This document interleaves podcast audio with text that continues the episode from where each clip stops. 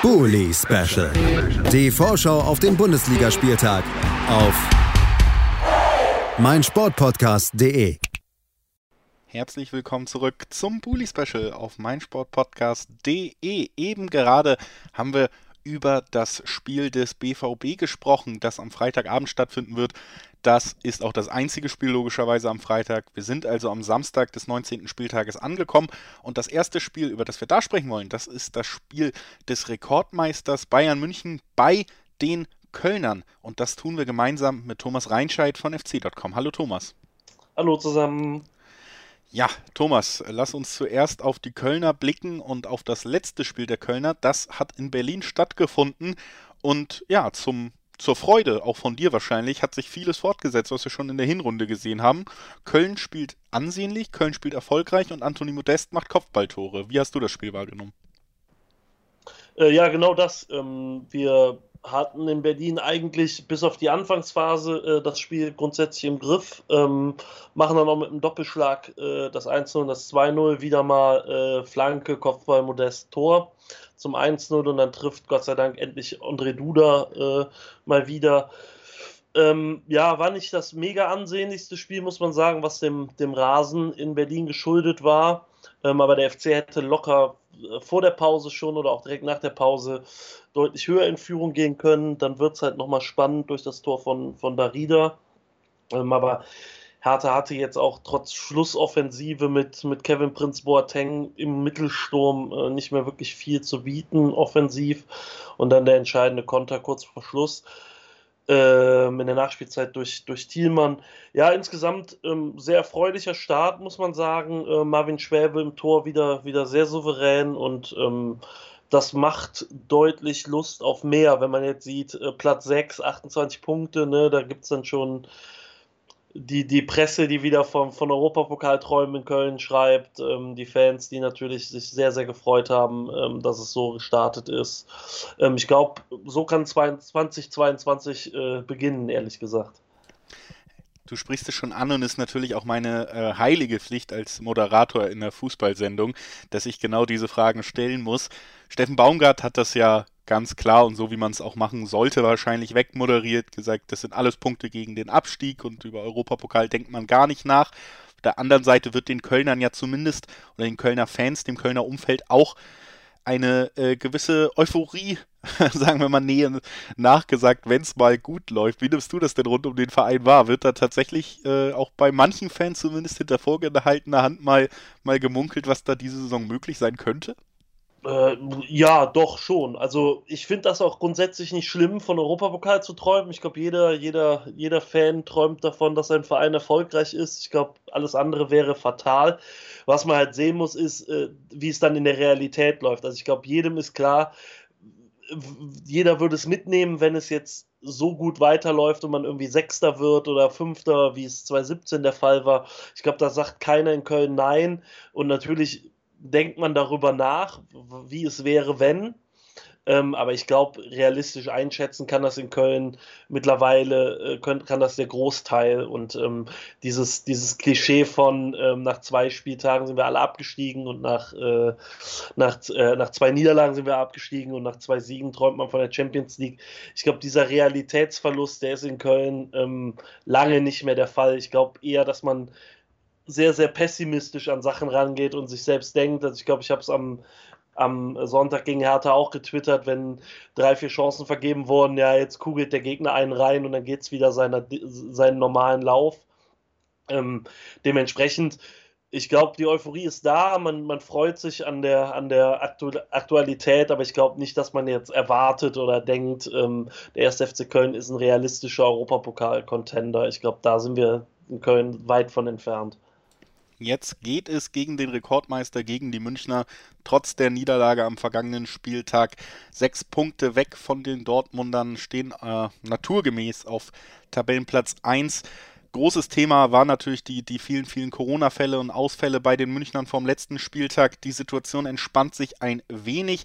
Sicherlich wird sie aber auch noch das Spiel gegen die Kölner beeinträchtigen. In welcher Verfassung siehst du die Münchner jetzt vom Wochenende und ja, wie groß rechnest du die Chance für eine kleine Sensation aus? Im Grunde genommen ist es ja immer äh, so dass äh, eine Niederlage der Bayern am Spieltag davor immer ein schlechtes Zeichen ist, weil die dann erst recht gepiekst, angepiekst sind und äh, das äh, möglichst schnell wieder, wieder wettmachen wollen oder die Charter auswetzen wollen von der, von der Niederlage davor. Ähm, personell ähm, ist die Mannschaft natürlich trotz Ausfällen äh, noch relativ gut besetzt. Also ich glaube, selbst die Mannschaft, die ähm, am Freitag gegen, gegen Gladbach gespielt hat, ist eine Spitzenmannschaft.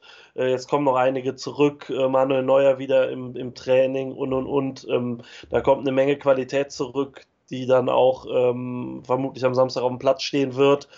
Dementsprechend, ja, Chance ist immer da. Ich glaube auch, ähm, das Hinspiel hat gezeigt, dass die Bayern nicht unverwundbar sind. Man hat da nach dem 0-2 Rückstand 2-2 ähm, auf 2-2 gestellt und dann eher unglücklich 2-3 verloren.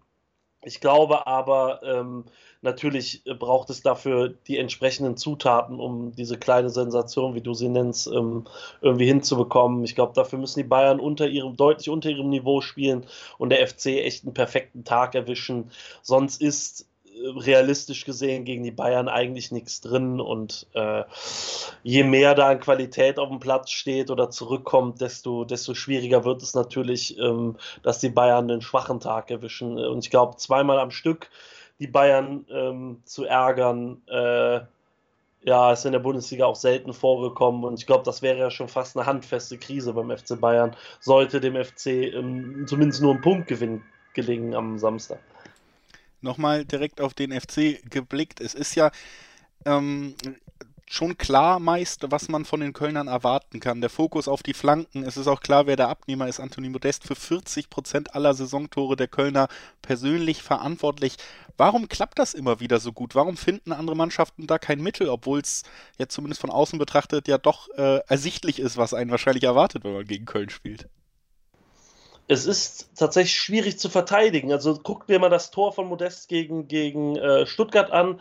Da ist das halt einfach, das kriegst du nicht mehr verteidigt, sobald äh, man auf den Flanken, ähm, ja, äh, sobald man zum Flanken kommt. Ähm, dem FC kommt natürlich entgegen, dass sehr viele Mannschaften einen großen Fokus aufs Zentrum legen, also das Zentrum verdichten und ähm, je mehr Flanken reinfliegen, desto, äh, desto größer ist natürlich die Wahrscheinlichkeit, irgendwann den Schädel von Modest zu treffen.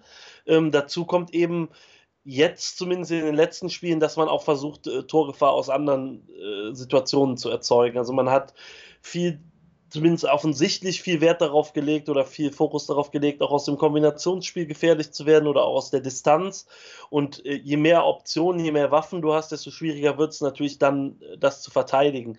Dazu kommt, dass diese Angriffe natürlich eine gewisse, eine gewisse Wucht haben und ähm, ja, wenn du dann eben auf den, auf den, auf den Flügeln immer doppelst, ähm, was häufig der Fall ist mit, mit Kainz Hector oder auf der anderen Seite ähm, teilweise mit Lubicic und Schmitz oder mit anderen Spielern und Schmitz, ähm, dann wird es natürlich schwierig, das auf Außen besser zu verteidigen.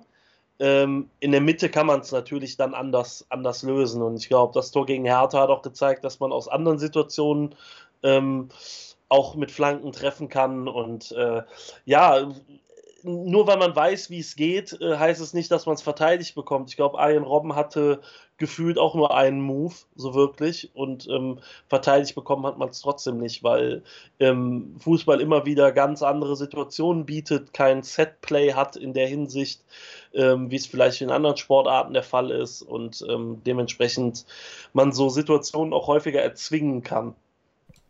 Das also, ja, die Einschätzung von Thomas Reinscheid über die Kölner. Kleiner Nachtrag, Arjen Robben hatte ja noch einen zweiten Move, die Schwalbe. So, dann lass uns noch gemeinsam tippen. Was glaubst du? Gelingt es auch den Münchnern nicht, die, die Flanken und Antoni Modest zu verteidigen? Was glaubst du? Wie geht's aus? Ich äh, tippe ja nie gegen den FC, also hoffe ich auf ein äh, möglichst ähm, ereignisreiches 2 zu 2, auch wenn das äh, vermutlich nicht sehr realistisch ist ja, als äh, Beobachter der Bundesliga spielt bei mir tatsächlich einfach sehr rein, dass München eben das letzte Spiel verloren hat. Wenn das nicht der Fall gewesen wäre, dann wäre ich hier auch beim Unentschieden dabei gewesen. Aber zwei Niederlagen der Münchner, das ist immer so schwer vorstellbar, dass ich diesmal auf ein, ja sagen wir, 1 zu 2, ein knappes, intensives Spiel, aber leider aus Kölner Sicht dann mit dem schlechteren Ende für die Gastgeber gehe und bedanke mich bei Thomas Reinscheid von fc.com, dass er heute bei uns war. Danke, Thomas. Vielen Dank, immer gerne. Und äh, wir, liebe Zuhörerinnen und Zuhörer, haben noch sieben weitere Spiele im Gepäck, also noch eine ganze Ladung an Spielvorbesprechungen für euch. Das Einzige, was ihr tun müsst, ist dranbleiben. Bully Special.